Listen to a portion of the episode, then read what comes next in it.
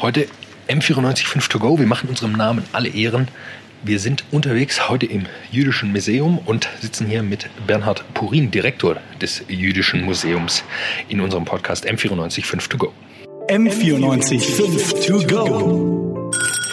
So ist der Eibacker. Na, zum Gleichern. Hallo, Herr Purin. Hallo.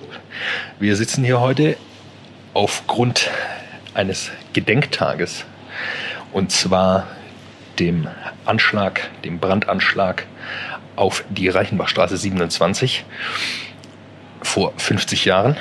Ähm, wie nehmen Sie uns ein bisschen mit in die Zeit, was damals los war? Wir sind Studentenradiosender, ich bin noch keine 30.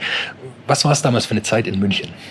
Ja, im Gefolge der 1968er Studentenbewegung kam 1970 dann auch der Terror in München an.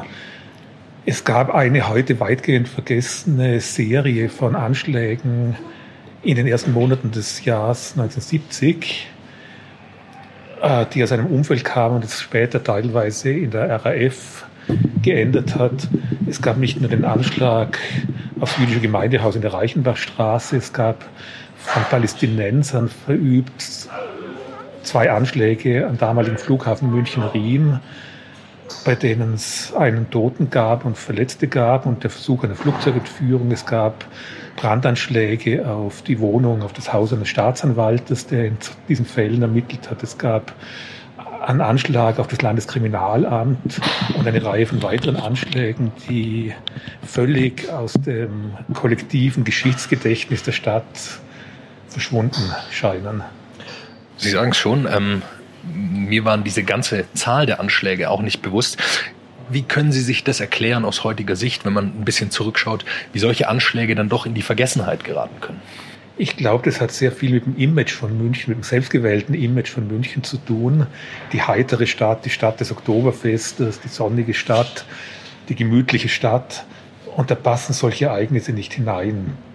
Es ist interessanterweise hat in keiner anderen deutschen Großstadt nach 1945 so viele große Anschläge gegeben, wie eben die Reichenbachstraße mit sieben Toten 1970, zwölf Tote 1972 beim Olympia-Attentat, äh, große Zahl von Toten 1980 beim Oktoberfest-Attentat und dann 2016 der Anschlag aufs Olympia-Einkaufszentrum der ja auch rassistischen Hintergrund hatte. Jetzt haben wir hier die 50 Jahre Gedenkfeier für eben diesen Anschlag in der Reichenbachstraße 27.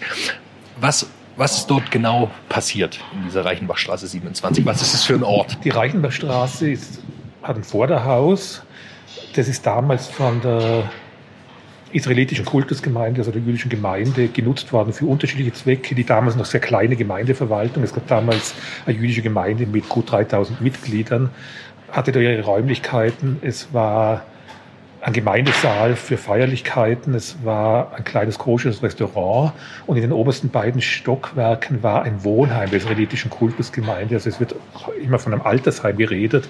Es war aber mehr ein Wohnheim für Leute, die durch den Holocaust aus irgendwelchen Gründen in München gestrandet sind und unter der Obsorge von der Kultusgemeinde waren.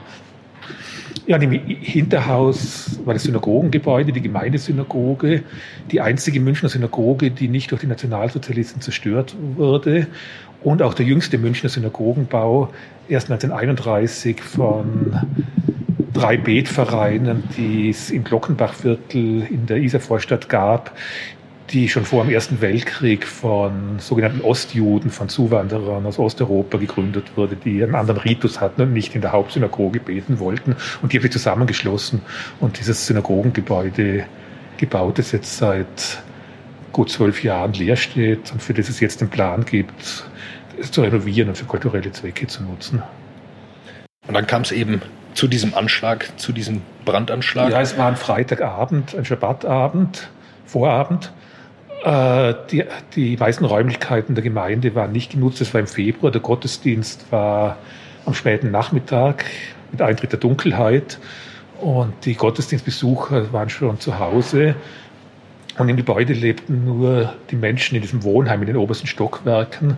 Und gegen 20.45 Uhr ist ein bis heute unbekannter eingedrungen mit einem 20-Liter-Kanister Benzin, ist in den vierten Stock mit dem Aufzug gefahren, hat die Aufzugtüre blockiert, um den Aufzug als Fluchtmöglichkeit auszuschließen, ist die Treppe hinuntergegangen, hat beim Hinuntergehen das Benzin verschüttet und von unten angezündet und ist geflüchtet. Und für die meisten im Haus befindlichen gab es keinen Kommen mehr. Es gab einen Toten, der vom vierten Stock in den Hof gesprungen ist und so ums Leben kam und die anderen erstickten und oder verbrannten. Jetzt gibt es eben zu diesem Tag nicht nur das Haus, das besteht, sondern es wurde eine Kunstaktion äh, ins Leben gerufen von Christian Springer. Wir kennen ihn alle eher als Kabarettisten, glaube ich, vom Schlachthof, der im BR ausgestrahlt wird. Äh, welche Rolle hat er gespielt jetzt, um, um diese Gedenkstätte ins Leben zu rufen? Ja, der Christian Springer beschäftigt sich schon lange, das heißt von der Schulzeit eigentlich, mit diesem Anschlag. Er gehört also zu den wenigen München, an dem dieser Anschlag immer bewusst war. Und er hat letztes Jahr zum 49. Jahrestag ein Video gemacht, das er über seine Social-Media-Kanäle dann gestreut hat, wo er am Gärtnerplatz und in der Reichenbachstraße steht, die Geschichte erzählt und seine Botschaft war, das Verbrechen soll endlich aufgeklärt werden und Täter, Mitwisser sollen endlich sprechen, hat dann auch noch seine Handynummer in die Kamera gehalten. Es hat natürlich in dem vergangenen Jahr niemand angerufen. Aber wir sind auf ihn aufmerksam geworden. Als Kabarettist kannten wir ihn schon, aber nicht als jemand, der sich bürgerschaftlich engagiert für solche Dinge. Und wir haben uns mit ihm zusammengesetzt und gesagt, wir müssen zum 50. Jahrestag was machen und das können wir doch miteinander machen. Und er hatte dann die Idee mit dem sogenannten Erinnerungscontainer, das temporär für dreieinhalb Wochen in der Reichenbachstraße an der Ecke Gärtnerplatz ein verglaster Baucontainer steht mit Informationen zum Anschlag. Und es wird aber die Woche noch andere Aktivitäten geben. Es wird eine Gedenkveranstaltung im Alten Rathaus geben, eine weitere in Dachau. Und wir werden, der Christian Springer und ich, werden jetzt an jedem der nächsten drei Sonntage auch Führungen anbieten, gemeinsam, wo wir im Museum hier eine Einführung machen. Und der Gärtnerplatz ist ja nur ein paar Schritte von hier entfernt, dort dann den Erinnerungscontainer vorstellen. Christian Springer äh, war vorher, hat kurz vorgestellt, wie der äh, Container aussieht, hat über das Projekt nochmal gesprochen. Ihm war immer wichtig auch, dass es eben nicht nur ein Gedenken von Juden äh, ist für Juden, sondern ein gemein, gemeinschaftliches Gedenken und nicht nur ein Gedenken an die Toten, sondern auch eine Mahnung für die Gegenwart. Wie sehen Sie das? Ja, hat einen sehr einen etwas wunden Nerv getroffen, weil in der Tat ist so, dass in den letzten Jahren Jüdinnen und Juden in Deutschland sowas wie eine Entsolidarisierung spüren. Und solche Aktionen wie die von Christian Sprenger sind natürlich ein Zeichen, das in eine andere Richtung deutet.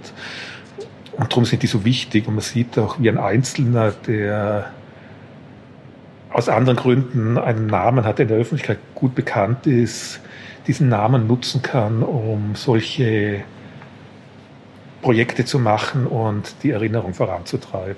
Wir erfahren es immer wieder in Deutschland. Es wird ähm, gegen, gegen Gedenkstätten für Opfer des Nationalsozialismus äh, gibt es auch oft Kritik daran. Ähm, haben Sie auch Kritik bekommen dafür, sowas ins Leben zu rufen? Bis jetzt haben wir noch nichts gehört, aber wir wissen aus Erfahrung mit anderen Projekten, wie zum Beispiel dem Erinnerungsort Olympia-Attentat, dass das schon was ist, wo nicht allen gefällt. Sei es nur, dass es einfach eine Störung im öffentlichen Raum ist, die man nicht will, man will sich nicht damit auseinandersetzen.